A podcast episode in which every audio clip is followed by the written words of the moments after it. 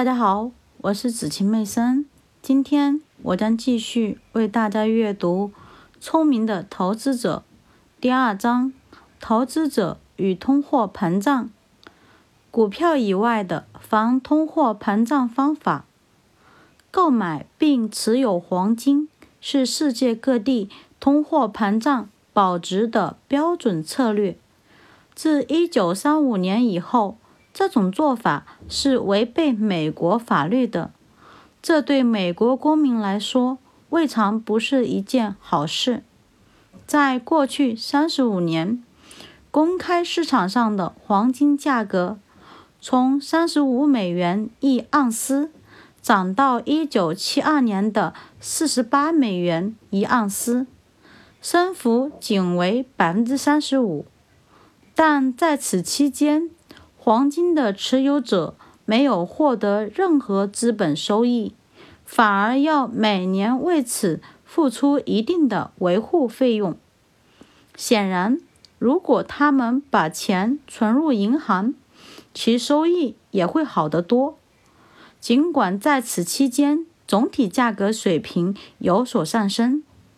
黄金在防止美元购买力贬值方面几近完全失败，这必定会使普通投资者对以实物来预防通货膨胀的能力产生严重怀疑。多年以来，许多贵重物品市价出现了大幅上涨，如钻石、名家的画作、头版书。罕见的邮票和钱币等，但在许多乃至大多数情况下，其报价往往是人为的、不可靠，甚至不真实。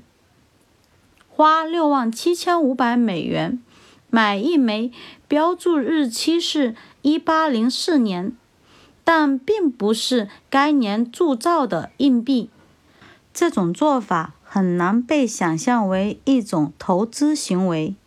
我们承认自己并不是这一领域的专家。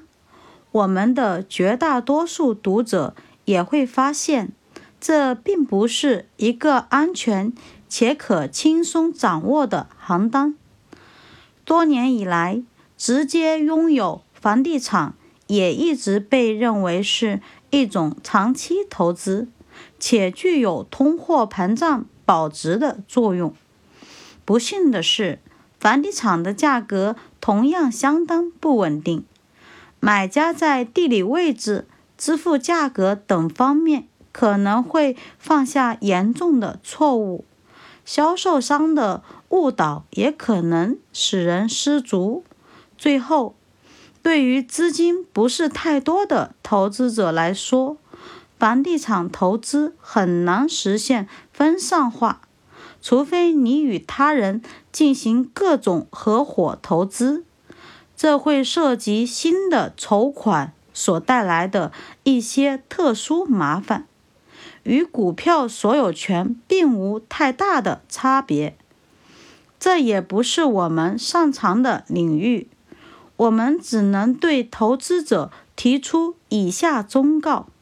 在介入之前，首先要确定自己是熟悉这一领域的。结论：自然而然的，我们又回到前一章所推荐的策略。正是由于未来是不确定的，投资者才不能把其全部资金都放入一个篮子里。既不能完全放入债券篮子里，尽管最近利息达到了前所未有的高度，也不能完全放入股票篮子里，尽管通货膨胀有望继续下去。投资者越是依赖自己的证券组合及其所产生的收益，就越要预防出人意料的结果。及其给自己的生活造成的不安定。显然，防御型投资者必须力图使自己的风险最小化。我们强烈认为，买进年收率近百分之七点五的一家比如电话公司的债券，其风险要远小于在道琼斯指数九百点时买进其成分股或任何类似的股票组合。但大规模通货膨胀的可能性依然存在，投资者必须对此有所防范。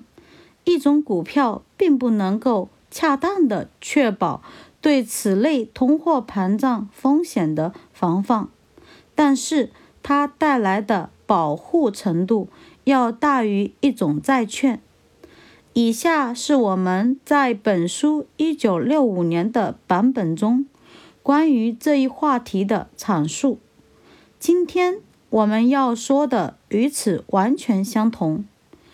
读者应该清楚地看到，在现在的市场水平下，道琼斯指数八百九十二点，我们对普通股是缺乏热情的。但是，出于已经给出的理由，我们感觉到防御型投资者不得不在其投资组合中配置相当一部分股票。尽管我们把这种做法看成是两害相权取其轻，即完全持有债券的风险更大。感谢您的收听，我是紫晴妹生。明天我们将继续阅读第三章，我们明天见。